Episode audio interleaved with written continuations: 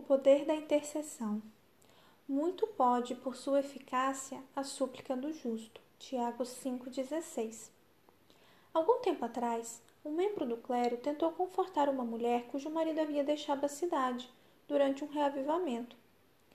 Ele era um agnóstico amargurado e havia declarado que não voltaria até que aquele alvoroço religioso terminasse. A esposa esperava que o reavivamento por fim convertesse seu marido, mas agora parecia que as chances eram muito pequenas.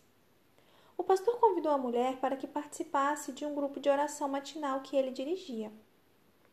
Ela enxugou as lágrimas e decidiu ir. O grupo logo concordou em orar pelo homem que partira. Com muito gosto, os irmãos encararam o desafio, pedindo a Deus que alcançasse o teimoso marido, o trouxesse de volta e o conduzisse a Cristo. Naquela mesma noite, ele deixou a todos surpresos ao aparecer na reunião de reavivamento. E tinha uma boa história para contar. Ele percorrera mais de vinte quilômetros pelas colinas quando, de repente, deteve-se em seu caminho. Não podia seguir viagem.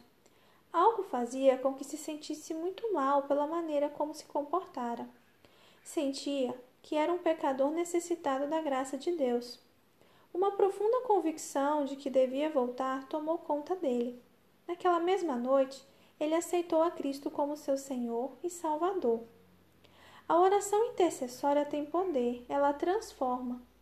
Deus dá valor à liberdade do homem. Ele está fazendo todo o possível para alcançar cada pessoa, antes mesmo que oremos. Mesmo assim, Deus fica limitado pelas escolhas que as pessoas fazem. Ele nunca violará a liberdade individual de escolha. Ele influencia, mas nunca coage, convence, mas nunca força. Quando oramos por alguém, Deus derrama seu espírito através de nós para assim alcançar aquela pessoa. A oração intercessória abre novas vias de acesso para a atuação de Deus. Algo ocorre quando as pessoas oram. Deus ouve, Deus responde, Deus age. Deus toca vidas. Por que não começar um ministério de intercessão na sua própria vida? Se você já é um intercessor, incentive outros para unir-se a você neste ministério. Encontre alguém com quem orar, faça uma lista de oração e observe o que Deus faz. Você ficará maravilhado.